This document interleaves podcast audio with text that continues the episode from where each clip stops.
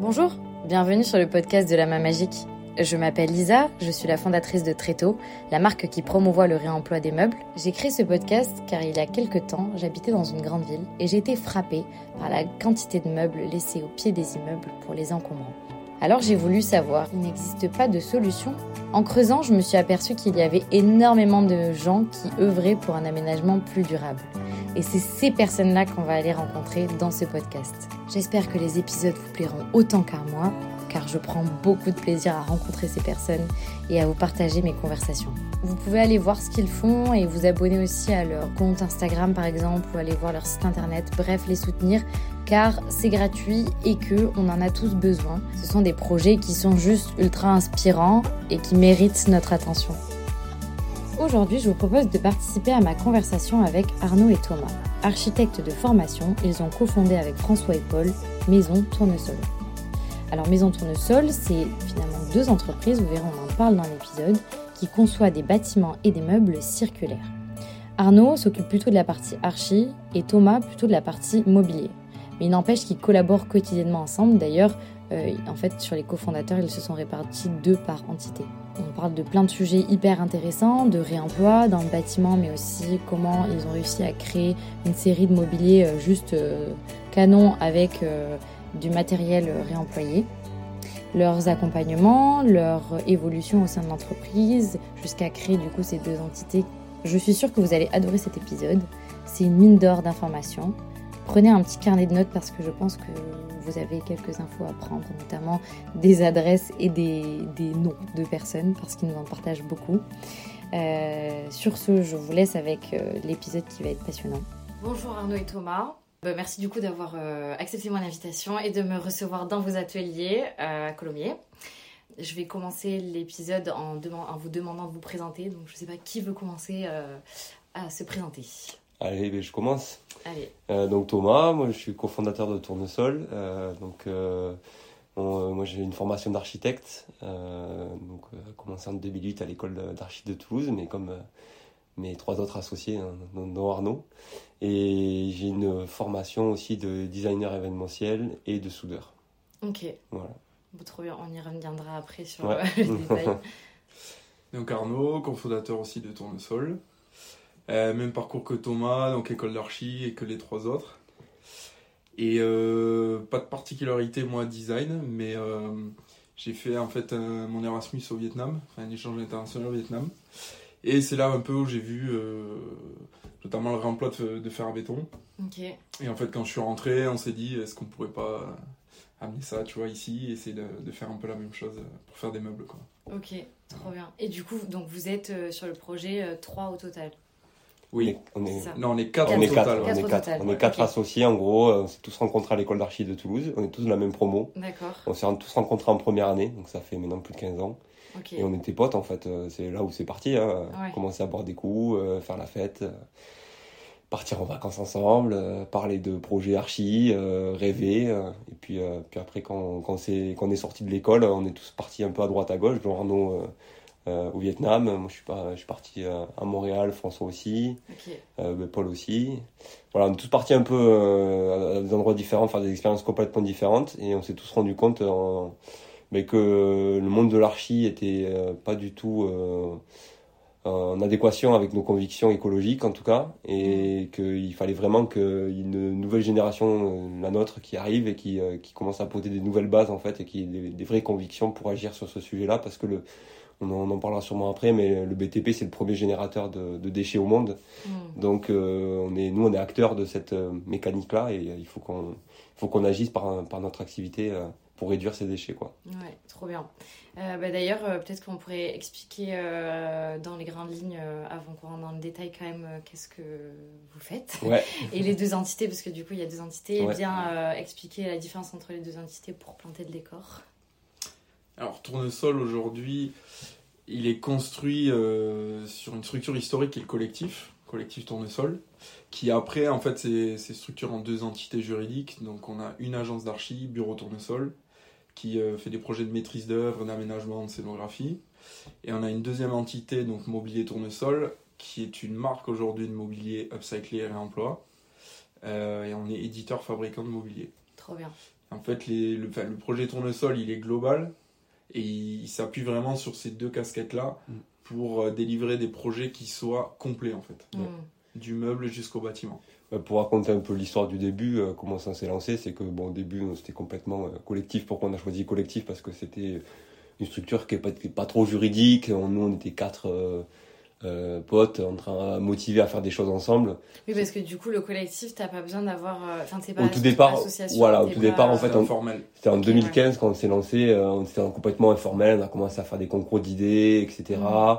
Il y a une copine d'Arnaud qui nous a demandé si on pouvait refaire son appart pour 10 000 euros on a refait son appart pour 10 000 euros, tout compris. Euh, on a fait le chantier, on a fait le, on a fait le design, on a, fait les artisans, euh, on a tout fait. Et on a fait notre premier mobilier dans une, dans une grange euh, sur de la terre battue. et voilà. Et, c'est en fait, on, s'est rendu compte que, que l'archi, ben, c'est quelque chose de très normé. donc, dans, à l'échelle d'une agence d'architecture, faire du réemploi en 2015, c'était quelque chose qui était pas dire précurseur, mais euh, il y, avait, des gens qui commençaient à travailler sur cette idée-là, etc. Mm. Mais vu que c'est très normé, c'était très difficile à mettre en place dans les projets. Et que le mobilier, lui, est beaucoup moins normé. Donc on sait, en fait, on en a vu euh, par le mobilier une occasion d'expérimenter le réemploi et d'essayer de, faire des choses à partir de déchets, en fait. Mm. Et euh, donc c'est de là qu'est née l'idée de faire du mobilier tout en gardant une partie archi.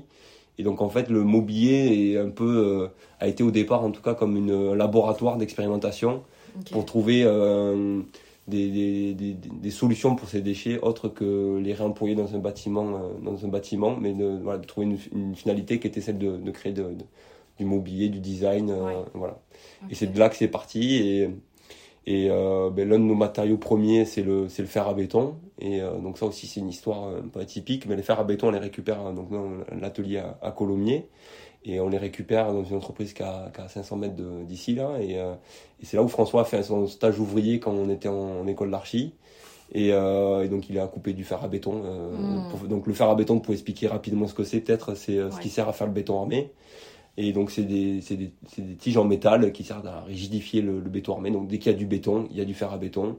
Donc ben, vu que je sais pas combien de pourcents de bâtiments sont construits avec ce, ce en béton armé en France, c'est gigantesque la, la, la, quantité de la quantité de cette matière qui est utilisée. Donc là, l'entreprise a fait le ferraillage, ça s'appelle, et donc ils, ont énormément de chutes. Euh, quand, en fait, François, quand il allait là-bas, il a vu tout ce qu'il jetait, il a halluciné, quoi.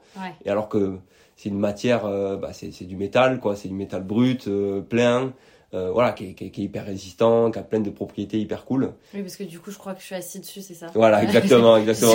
bah, tu verras qu'autour de toi, il y a un peu tout qui est fait en fer à béton. Euh, voilà, la, la, grande partie de nos mobiliers, euh, bien sûr, on les a fabriqués. Quoi, je mettrai des, des photos sur Instagram pour les gens qui veulent aller illustrer le, le truc. Bon, du coup, j'ai énormément de questions, mais je vais essayer de rester sur la partie d'abord vous. Est-ce que euh, l'un d'entre vous pourrait expliquer un peu, euh, juste par rapport à la formation archi, comment ça s'est passé pour vous Est-ce que c'était euh, quelque chose que vous avez entamé direct post-bac ou est-ce qu'il y a eu des, des petits. des petits. Mhm. Enfin, vous avez un peu hésité avant de vous lancer dans la, dans la partie archi? Alors je vais parler pour moi, mais c'est direct après le bac, je pense que vous aussi. Ouais. Toi aussi, Tom et les autres aussi. Peut-être François, mais qui a fait une formation. Enfin, qui a fait, ah oui, il a fait une prépa avant, une je prépa crois. ingénieur, mais Ah, il a toujours eu le petit truc ingénieur. Voilà. mais ouais, direct après. Après, on a... il y en a qui ont pris leur temps, euh, moi par exemple, avant de passer le diplôme. Je fais d'autres trucs, voilà, j'étais parti en Erasmus. Après, j'ai fait un an à Paris de césure avant de passer le diplôme. Euh, mais globalement, on est tous après sortis entre 2014 et 2016, mm. quoi, 2015-2016. Ouais, c'est ça à peu près. Bon, on a tous un peu rallongé en, en soi nos études. Euh, euh, moi, pareil, du coup, je suis, euh, je suis parti en Erasmus en Chine, je suis revenu, j'ai fait une année de césure. Euh, après, je suis parti à Montréal entre les études aussi pour faire ce, design, ce diplôme de design d'événementiel. Mmh. Après, je suis revenu, j'ai refait une année de césure. Bon, bref, j'ai mis 7 ans, je crois, à faire mes études au final, mais j'étais bien en statut étudiant.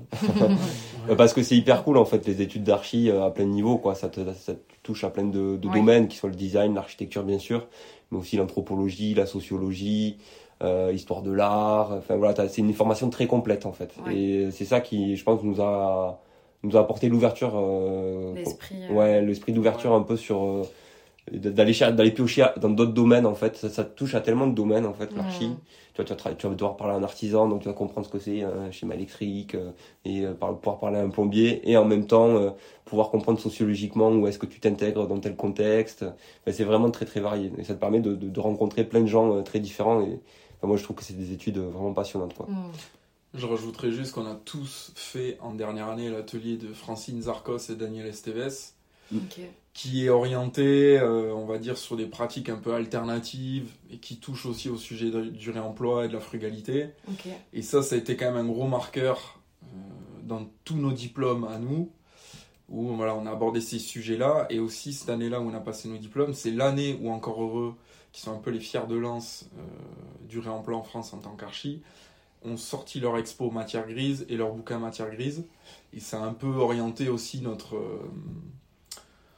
notre nous notre comment dire notre direction hmm. dans le dans la suite de l'agence quoi hmm. quand on est sorti de l'école c'est la même année où il y a eu cette expo sur le réemploi ok et, euh, et, par rapport à vos expériences à l'étranger, du coup, c'est euh, obligatoire euh, de partir à l'étranger en école d'archi ou non c'est juste que Non, c'est recommandé quoi. quand, quand c'est dans le cadre d'un Erasmus, on appelle ça Erasmus, mais c'est plus un échange international. Hmm. c'est en fait, tu as la possibilité de le faire, donc après, c'est au choix de chacun si tu as envie de le faire ou pas. Quoi. Et tu as plein de destinations très différentes. Ouais, c'est hyper intéressant parce que du coup, euh, qu'est-ce, que, qu'est-ce que vous ressortez un peu de ces expériences? Que ça vous a aidé aussi à avoir une, euh, une vision ouais, euh, bah, carrément, différente bah, Moi, tu vois, clairement, mon retour, c'est bon, les, les cours, ça n'a pas été hyper intéressant. Par contre, l'ouverture d'esprit, le, l'autonomie aussi que ça t'apporte parce que nous, on est parti, on avait 20 piges, quoi, tu vois. donc, c'est, t'es, t'es, t'es, tout jeune encore et tu tu, tu, vas dans un pays où tu connais personne, tu n'as aucun repère, où tu parles pas la langue, mm. et euh, en fait tu, passes un an et tu te rends compte que tu, tu peux te débrouiller tout seul en fait. Donc euh, ça c'est une c'est une force, tu ressors beaucoup plus fort parce que tu te dis ben en fait je suis capable de faire ça, donc je suis capable de faire plein d'autres trucs. Mm. Et je pense que c'est une force qui nous retrouve tous, où on, on se sent capable de pouvoir faire des choses qu'on n'a jamais faites aussi. Et je vais parler de mon expérience, mais moi je devais aller au Canada à la base en même temps qu'eux. Mm. Sauf que j'ai pas eu le, j'ai pas eu la place, hyper limité les places. Ils m'ont dit euh, bon ben deux semaines avant la rentrée, en fait, il y a une place au Vietnam euh, qui s'est libérée. Il euh, y a personne qui part. Est-ce que tu veux y aller? J'y suis parti. C'était complètement une surprise, c'est une décision en deux semaines. Et vraiment, ça a changé clairement ma vie, je pense. Et là-bas, voilà, c'est pour, pour parler de la question du réemploi, c'est des pratiques qui sont quotidiennes chez tout le monde, en fait. Il n'y a, rien, y a rien qui se perd, tu aucun déchet qui, qui, qui, est un déchet en fait. Mm. Tous les déchets sont des ressources. Et ça, vraiment, quand je suis rentré en France, ça a changé complètement ma vision de tout, tout l'environnement bâti. Quoi. Mm. Vraiment, c'est, ça a été hyper euh, formateur pour moi en tout cas. Ouais. Oui, parce que du coup, c'est une logique qu'ils ont. Euh, enfin, c'est inné. Et donc ouais, en fait, il y a encore tous les métiers qu'il y avait au 19e siècle en France et en Europe, c'est-à-dire euh, les chiffonniers, T'as des spécialistes du, qui récupèrent que du carton, les canettes en alu. Les canettes en alu. Et en fait, t'as des mecs qui sont spécialisés pour chaque déchet. Mm. Et en fait, les gens, les déchets domestiques, ils les mettent pas dans une seule poubelle, ils les trient eux-mêmes, ils sont mis devant chez eux, et t'as euh, voilà, le chiffonnier qui passe, le machin, le carton. Euh. Et c'est des gars comme euh, toi et moi, quoi. Ouais. C'est pas, pas un service de l'État qui est bien en place, en fait. D'accord. Oui, c'est du coup c'est enfin c'est euh, des bénévoles qui Ouais, c'est pour eux, c'est des gars qui ont une, économie un peu parallèle, enfin, mm. c'est même pas une économie parallèle, c'est une économie tout court.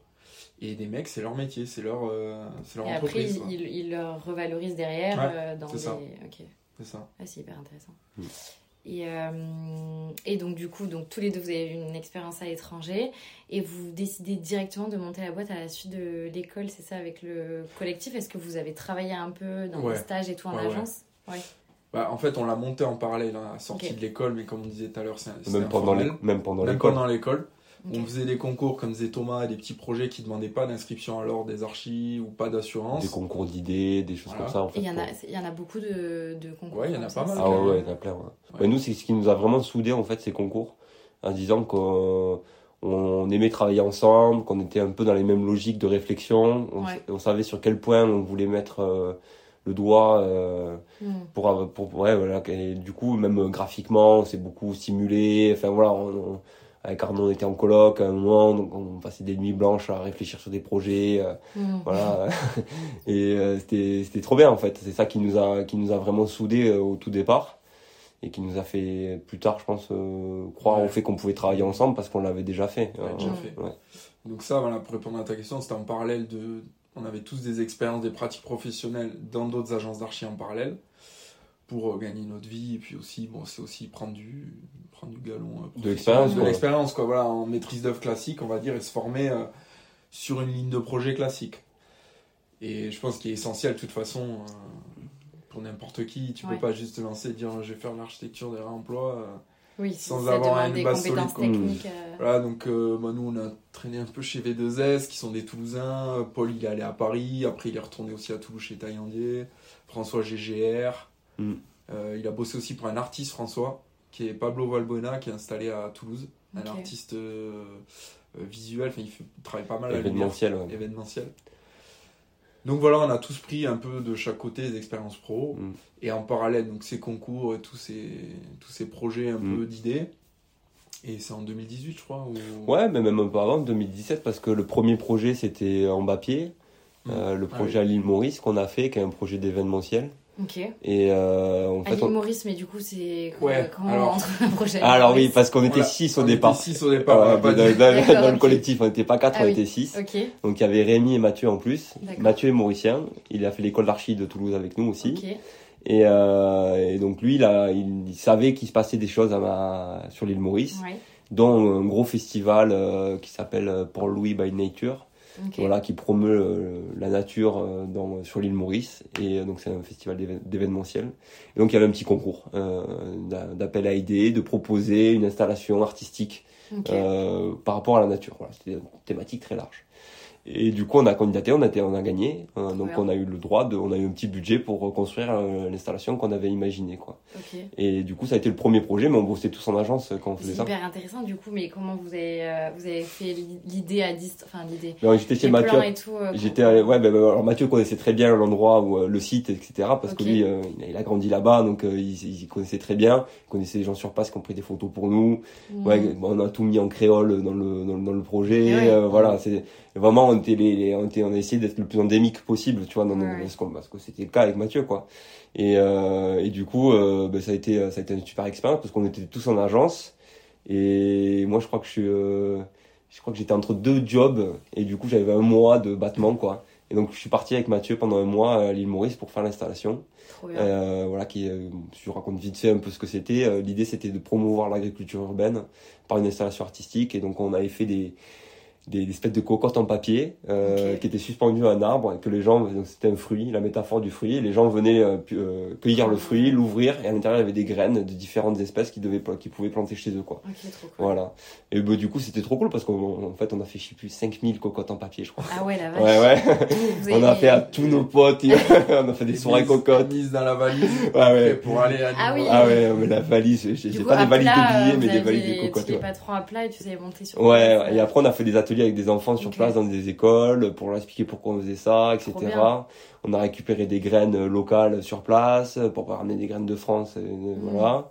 Et puis ça a trop bien marché en vrai. Et c'était le premier projet qu'on a fait. Et pareil, ça s'est fait, on devait le rendre à minuit, on a fini à 23h57. Et, euh, et voilà, ça a été la charrette, euh, la charrette ultime et on a, ça a marché quoi. Trop bien. Donc voilà, ça c'était le premier projet vraiment euh, qu'on a, sur lequel on a utilisé Collectif Tournesol comme nom. Ok. Et, et voilà, et puis après, ben, on s'est dit que c'était cool et qu'on allait recommencer quoi. Je fais juste une aparté, ouais, du coup il y avait Mathieu et Rémi à la, aussi à la base dans le collectif. Mathieu, il a monté son agence maintenant à Maurice qui s'appelle Kezako. Ok. Et Rémi, euh, il est devenu artisan en fait. Il en avait un peu marre de, de l'archi et, de la maîtrise d'œuvre et il s'est monté artisan. Il est artisan à Toulouse et euh, c'est souvent quand même un partenaire maintenant sur des projets Rémi. Euh. Mm. Il fait quoi comme type de. Il est tout corps, il est tout corps d'état, mais il est spécialisé comme petite rénovation. Et, et en fait, il nous aide nous sur les projets justement d'aménagement ou des choses comme ça, où il va nous donner des conseils techniques. En fait, c'est lui qui nous a permis de nous mettre d'avoir la main à la pâte parce que lui était hyper bien outillé il a toujours aimé bricoler. Le premier meuble lui il avait un poste à souder euh, il était merdique mais on, il avait un poste à souder. Et du coup on a on a pu euh, expérimenter parce que lui il était il, avait des connaissances et il a toujours des super connaissances donc euh, donc en fait il, des fois voilà on lui dit ah, Rémi t'as pas une idée pour faire ça ça ça ça ça. Et il va nous aiguiller il a vraiment eu cette vision technique en fait du faiseur quoi. Voilà. Et donc c'est ça aussi qui nous a permis de de passer de la conception à la réalisation. Mmh. Et, donc c'était hyper complémentaire sur plein de sujets. Quoi. Trop bien. Et donc là, vous commencez le collectif, vous êtes six. Ouais.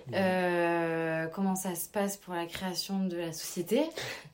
Euh, à quel moment ça transite? Euh, J'aime bien des questions. ouais, ouais, mais écoute, euh, vas-y, dis Non, mais la société, ben, on, a, on a mis le nez dedans, hein, l'administratif, on a été chercher un comptable qu'on connaissait, le, le, père d'un pote, euh, enfin voilà quoi. On a fait ça et, hein. et, sur, et, quand est-ce que vous vous dites euh, on va en faire une société et, est-ce que vous avez lâché vos, tous vos boulots ou est-ce que ça a bah, transité encore comme.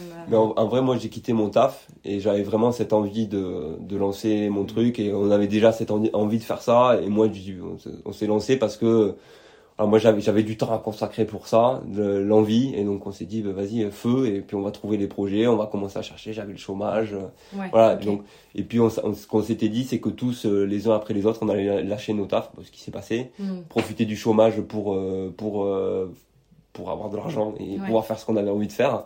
Et c'est ce qu'on a fait tous les uns après les autres, voilà pour jusqu'à arriver tous en plein temps globalement, après, c'est pas qu'on avait des mauvaises expériences en agence parce que c'est pas le cas. Enfin, en tout cas pour moi, c'était chez V2S, c'était super. J'en garde un trop bon souvenir. Mais on avait vraiment cette envie de tenter le truc de notre côté. Et euh, voilà quoi, d'essayer de, faire autre chose que de la maîtrise d'œuvre classique et du, du design classique. Quoi. Hmm. Il fallait qu'on le, le, tente, c'était maintenant ou jamais. Quoi. Ouais, voilà, et puis donc on s'est lancé euh, donc, euh, en 2019, la création du collectif. Ouais, la société, 2019. Et on a commencé à avoir des, des petits projets. Le, le, fer à béton, euh, donc a on a commencé vraiment à, à avoir ce gisement. Donc au début, c'est une agence d'architecture. Non. Non, parce que non. C'était parce qu'on n'était pas inscrit à l'ordre. Parce que pour être inscrit à l'ordre en tant qu'archi. Donc, donc pour expliquer rapidement comment ça se passe quand tu es archi, tu sors de l'école, euh, tu peux travailler en tant qu'employé, mais tu peux pas ouvrir ton agence. Il faut que tu fasses une année supplémentaire qui s'appelle la HMNOP, habilitation de maîtrise d'ouvrage en nom propre, qui te permet de t'inscrire à l'ordre, vu que c'est une profession réglementée comme les avocats, etc., euh, qui te permet de t'inscrire à l'ordre des architectes et du coup d'ouvrir ta, ton agence d'archi. Mmh. Euh, mais nous, on n'avait pas, personne n'avait ça. Donc, euh, ce qu'on pouvait faire, c'était euh, faire de l'aménagement, faire de la rénovation, faire du mobilier, faire du mobilier et faire des, construire des maisons neuves en dessous de 150 mètres carrés, en gros. Quoi. Ouais, Voilà. C'est parce qu'il n'y a pas la garantie décennale Non, c'est vraiment ce truc d'habilitation. C'est comme le barreau pour les avocats. Ouais, voilà. Si je dois faire un parallèle. Et du coup, moi et François, ça, on l'a, on l'a passé en 2020. Et c'est pour ça que nous, on n'a pas quitté nos boulots de suite. Moi, je l'ai passé chez V2S, lui, il l'a fait, je sais pas si c'est GGR, bon, peu importe. Mm. Et ensuite, on a ouvert la deuxième structure qui est la boîte d'archi. D'accord. Donc, historiquement, la première structure, le collectif, c'était une, une SAS classique, c'était juste un véhicule administratif et juridique oui, pour pouvoir euh, facturer. facturer euh, voilà. Mm, voilà, voilà, mais c'était un peu, un peu à l'arrache, hein, parce qu'on était, euh, clairement, on faisait pas d'argent, donc c'était pour pouvoir faire des factures principalement, quoi. Mm. Voilà, et puis euh, ben, on n'avait pas de local au tout départ. Le premier local qu'on a eu, c'était la cartoucherie. La cartoucherie avant que tout ça soit, soit tout, refait maintenant. Pour les, les non-toulousains qui écoutent ce podcast, euh, la cartoucherie, c'est voilà, c'était l'ancien, c'est un lieu emblématique de Toulouse euh, qui sont des halles industrielles qui ont été démolies aujourd'hui pour faire du logement. Et il restait une halle qu'ils ont gardée, qui est devenue, qui a, ouvert en début septembre de cette année pour, pour faire une espèce de tiers-lieu, halle gourmande. Et au tout début des travaux, quand euh, il, donc ça avait, il y avait deux ans de battement entre le moment où ça allait être rénové et le moment où le projet avait commencé. Hmm. Donc nous, on, allait, on a été contactés par ceux qui, qui gèrent la halle aujourd'hui, Cosmopolis, et, ils nous ont demandé de leur faire un meuble, et nous, on leur proposait de faire un meuble en échange d'utiliser la cartoucherie. et du coup, on avait 4000 mètres carrés euh, pour nous, euh, eh gratos. Euh, Avec d'autres aussi boîtes Ben, quasiment pas, on était quasiment les seuls. On, était, on, il y avait quelques graffeurs. Il y avait quelques, un collectif de graffeurs et des, des scénographes stocker des trucs quoi. Mais c'était principalement du stockage on était les seuls à, à, souder dedans. Bon par contre quand il pleuvait il pleuvait dedans il faisait moins de 2 quand il, dedans quand l'hiver. Ouais, ouais c'était pas confort quoi voilà, mais euh, c'était un lieu en tout cas ça pour pouvoir faire un atelier on avait un toit quoi donc euh, non c'était c'était top et après ben arrivé le, le confinement Covid et euh, donc euh, bah là, bah, pour, tout le monde, tout s'est, tout s'est arrêté. Quoi. Donc, euh, et nous, bah, c'est là, je pense qu'on a pris vraiment, on s'est, on s'est tous réunis, et pour savoir quel virage on voulait prendre, etc. Et c'est là où vraiment le côté réemploi, ça, on s'est dit, bon, il faut y aller, quoi. Hmm. Il faut y aller, c'est maintenant, c'est... On s'est fait, fait un bon mois de, de réflexion tous ensemble pendant ce, ce confinement, ouais. du temps. Et euh, moi, je finissais la HMO et François aussi. Et on, voilà, on s'est dit, dès qu'on a la HMO, c'est bon, c'est dans 3-4 mois. Euh, on lance la deuxième structure et, euh, et on avance comme ça, avec les deux, les deux, structures. Mm. Et on y va à fond, quoi. Ouais. Et, et, du coup, donc là, il y a deux structures. On en a mm. parlé un peu tout à l'heure, mais est-ce qu'on peut rappeler le nom des deux. Enfin, le positionnement un peu des deux euh, structures? Bureau Tournesol, qui est euh, une agence d'archi inscrite à, l'ordre des archis, et Mobilier Tournesol, qui est euh, éditeur fabricant de mobilier. Mais le, en fait, la première boîte, hein, quand on parle de première boîte historique, c'est vraiment, il y a une boîte qui s'appelait Collectif Tournesol, qui est la première boîte qu'on a créée, mais qu'on a dissous maintenant, pour la remplacer en gros par Mobilier. Pour t'expliquer un peu pourquoi on a fait ça, c'est parce que quand tu es archi, tu peux, vu que c'est une profession réglementée, tu peux pas commercialiser des produits. Donc euh, on était obligé de créer une, autre boîte pour, pour, euh, pour fabriquer et vendre du mobilier. Voilà. D'accord, donc c'est pour ça. Et on a dit sous collectif, pourquoi? Parce que les statuts étaient faits un peu à l'arrache et tout ça. La désignation, enfin l'objet, l'activité du collectif, c'était pas tout à fait raccord avec le mobilier. C'était plus simple de tout recommencer quoi. Ouais, Donc, voilà. Fallait repartir clean. ouais ouais, voilà, on a préféré tout, tout remettre à plat quoi. Ok. Voilà. Et, et donc du coup sur la partie donc mobilier tournesol, comment ça se passe? J'ai l'impression que c'est vous deux qui faites le mobilier ou est-ce que c'est tous les quatre euh, bah, je, vais, je vais parler là-dessus. Euh, donc sur la, donc euh, maintenant on est quatre. Donc François, Rémi et Mathieu sont sont, sont partis voler de leurs propres ailes sur d'autres projets. Donc il, y a, il reste François, Paul, Arnaud et moi. Et du coup, on s'est vu qu'on est quatre et deux sociétés, on s'est répartis par un binôme en gros. Donc François, François et moi on gère la partie mobilier et Arnaud et Paul gèrent plutôt la partie archi. Ok. Voilà. Mais après, c'est très poreux, quoi. Tu vois, c'est, veut dire, on est, très horizontal. Nous on, le, nous, on le voit comme une seule et même entité parce que mm. le but commun, c'est de faire du réemploi de déchets, quoi. Mm.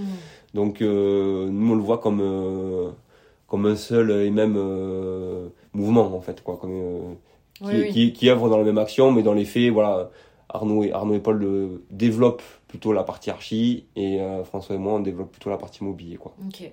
Et du coup, sur la partie archi, euh, c'est comment ça se enfin, le réemploi, comment il se traduit dans, dans vos projets euh, C'est une bonne question. Euh, sur la partie archi, on a deux grands axes, on va dire. On a un, la maîtrise d'œuvre classique, donc faire des projets en incorporant des matériaux de réemploi. Le temps que, peut, tant que peut se faire, pardon, mm. du maximum. Et il y a une autre partie qui est plus ce qu'on appelle l'AMO réemploi, qui est du conseil en fait où on accompagne soit des maîtrises d'ouvrage, donc la maîtrise d'ouvrage c'est le client, soit d'autres architectes à faire du réemploi. D'accord. Donc on a vraiment ces deux jambes-là sur lesquelles on s'appuie, où euh, voilà, on va, on va aider et aussi faire nous-mêmes un réemploi. Hmm. Ok, et euh, donc j'ai vu qu'il y avait pas mal de plateformes de, enfin, de réemploi de matériaux du bâtiment qui, qui commençaient à se... Ouais structuré. C'est structuré et tout, qu'il y avait même des marketplaces où on pouvait acheter euh, complète, enfin, par exemple des, des WC, euh, mmh. voilà, ouais, de réemploi. Euh, est-ce que, euh, est-ce que du coup ça fait partie des ressources que vous utilisez ou est-ce que vous avez des ressources plutôt locales, euh, vos propres ressources C'est une, une bonne question. Nous, on n'utilise pas trop les plateformes digitales. La principale raison, c'est parce que les gisements, ils sont surtout à Paris ou à Lyon. Et euh, pour nous, ça n'a pas trop de sens de faire venir un chiotte euh, mm. de Paris. Donc on essaie de travailler sur des flux euh, vraiment locaux et on fait ce qu'on appelle un vase communicant entre un chantier de démolition, par exemple, et un nouveau projet qui se construit. Donc là, j'ai l'exemple, par exemple, à Cahors. On est AMO sur la restructuration du, du crédit agricole. Il y a le bâtiment Essor, qui est un bâtiment à Toulouse, qui va se, être rénové, où ils vont déposer un certain nombre de matériaux. L'idée, c'est de prendre ces matériaux, et de les amener à Cahors. Ok. Parce que, ouais, parce que l'une des problématiques euh, les plus importantes du réemploi, c'est le stockage. Mm. C'est-à-dire que tu imagines euh, la quantité de ce qui est démoli ou rénové qui est jeté. Donc le but du réemploi, c'est bien sûr de réemployer, de, de, ne pas jeter. Et donc ce laps de temps entre le moment où tu vas déposer ton, ton chiotte et euh, le reposer quelque part, il va falloir le stocker quelque part. Et, et ça, ça coûte de l'argent en fait. C'est ce qui coûte le plus cher. C'est ce qui coûte le plus cher en fait. Donc du coup, en fait, c'est ce qui fait que le réemploi euh, ne peut ne pas être compétitif avec du neuf et peut coûter plus cher que du neuf. Tu vois, contre toute euh, logique. Oui, c'est bah, dans, le, dans le mobilier. Moi, à un moment, je m'étais intéressée à la question en me disant j'ai envie de faire un truc euh, pour euh, participer à réemployer du mobilier qui mm. existait déjà. Et en fait, c'est trop compliqué. Enfin, il y en a qui le font et ils le font très bien et je leur laisse. Mais j'avoue que les problématiques logistiques et tout étaient assez lourdes en termes de financiers. le, mètre carré de stockage, il a, un, il a un coût qui est énorme sur mm. du long terme. C'est fou, ouais. Mais en fait, aussi, bon, je pense qu'aussi on est biaisé par le, le, bas prix de ce qu'on achète euh, globalement parce qu'aujourd'hui un WC le premier prix tu vas le trouver à 100 balles hmm. euh, alors que c'est un truc tout en céramique euh, c'est le prix d'un chez un potier tu vas t'acheter deux saladiers avec 100 balles tu vois mais c'est parce qu'en en fait on est on est tellement habitué à utiliser des matériaux qui viennent de très loin qui sont fabriqués dans des processus industriels tellement énormes qui tout ça en fait on n'a plus l'habitude aujourd'hui hmm. de payer le, le, vrai prix des choses et en fait aujourd'hui quand tu fais du remploi je pense qu'il faut faire un peu de pédagogie, un peu expliquer ce que mm. c'est vraiment le réemploi parce que c'est important, je pense. C'est euh, c'est pas seulement euh, de la matière que tu réemploies, c'est aussi des emplois des emplois locaux que tu peux pas délocaliser. C'est parce que forcément le mec qui va déposer un toilette à Toulouse, il va être toulousain. Euh, donc il, euh, ça va être c'est une économie vraiment locale que circulaire mais locale aussi que tu mets en place. C'est un choix, hein. c'est où tu mets ton argent. Voilà, c'est ça. pour qui quoi. Et c'est vraiment un acte c'est c'est c'est presque un acte politique quoi de de, de, de, faire du réemploi vraiment à plusieurs niveaux que ce soit écologique mais aussi social quoi et euh, donc c'est ça que nous on essaie d'expliquer à nos clients euh, quand on leur explique que le réemploi des fois ça coûte plus cher parce que c'est ça, ça, ça, paraît absurde mais euh, c'est la réalité en fait parce que aujourd'hui euh, ben, n'importe quel matériau les prix des matériaux sont tellement bas même si ça a augmenté beaucoup récemment euh, peut-être que la courbe va, s'inverser avec le temps, parce que les, les, les matériaux neufs commencent à, à vraiment, euh, depuis euh, le Covid, euh, oui. je sais pas combien ça a fait, mais ça, sur plusieurs, plusieurs, plusieurs échelles, ça a fait des fois 2, fois 3, ouais, fois 10 pour certains trucs. Mm. Donc, c'est en train de s'inverser, en fait. Mais, il y a, y a vraiment une logique qui, ça, ça, paraît illogique, mais pourtant c'est la réalité, quoi. Parce que beaucoup, nous, on vient nous voir souvent, on dit, ah, vous faites du réemploi, c'est des déchets. Mais c'est pas cher cher, Mais en fait, euh, si, c'est cher parce qu'en fait, c'est du travail à la, à la, main, quoi, tu vois. Il y a du reconditionnement, il y a du transport, il y a de la logistique. Et, la dépose, la repose, euh, voilà, il y a plein de choses. Voilà, il faut pas le voir comme ça. Euh, beaucoup de clients, de gros acteurs privés qui disent ouais, on va faire du réemploi, c'est bon, on va, on va quoi, on va, on va réduire les coûts du bâtiment. Faut pas le voir comme ça. L'idéal, c'est d'arriver, je pense, au même prix. Et en fait, c'est un engagement et ton, mm. ton opération elle a un impact carbone qui, est, mm. qui est moindre. Est-ce que ça, pardon, est-ce que ça, on peut le valoriser euh, pour les entreprises, par exemple Ah oui, totalement. À nous, c'est notre boulot. Quand on est en AMO ou en bureau d'études et emploi, ce qu'on appelle, euh, notre but, c'est ça. C'est d'accompagner le client et les autres archis mm. à arriver à ça. Quoi. ça sort avec de la data, en fait. On sort des chiffres. Euh, que ça, ça peut être des bilans carbone qui sont du bâtiment voilà. et donc ça c'est quelque chose que l'entreprise après derrière peut valoriser aussi euh, pour euh, et est-ce que c'est suffisant aujourd'hui pour les faire passer à l'action du réemploi ou est-ce qu'il y a encore des freins Eh bien on a quand même des belles surprises hein. surtout euh, je pense à des gros acteurs privés même de la promotion immobilière qui ont une réputation de, de requin financier, on va dire, mm. et qui, euh, qui sont assez force de proposition et qui nous, qui nous suivent surtout dans nos propositions et qui, qui sont partants. Quoi. Bon, t'as la loi aussi qui commence un peu à, à, faire bouger les choses et ils sentent que le mouvement il est en train de, de se passer donc il faut pas le louper. quoi. Mm. Et donc pour eux, c'est un moyen de communiquer aussi. Donc euh, mm, c'est donc c'est aussi une une façade euh, verte que, qu'ils peuvent apporter sur leur bâtiment. Mais, euh, mais, après, bon, nous, on est quand même partie prenante du fait que plus il y a de réemploi, mieux c'est. Voilà. Donc, euh, il y a ce côté-là de, des fois, ouais, on va employer deux chiottes et par contre, on va vraiment mm. beaucoup communiquer dessus. Ça, faut bien le, faut, faut bien le suivre et faire attention. À quand même essayer de faire un max de réemploi sur l'opération et pas mm. juste deux, trois bricoles pour que, pour que le maître d'ouvrage communique. Mais bon, ça fait partie de notre, notre boulot. Il faut convaincre les gens et de la pédagogie, comme tu dis, Thomas. Hmm. Merci d'avoir écouté cet épisode jusqu'à la fin. Si vous êtes encore là, j'imagine que cela vous a plu. Alors n'hésitez pas à le noter avec 5 étoiles et à le partager à votre entourage. Cela m'aidera beaucoup à remonter dans les classements et à faire connaître les invités que je reçois et leurs projets juste incroyables. En attendant le prochain épisode, je vous dis à bientôt.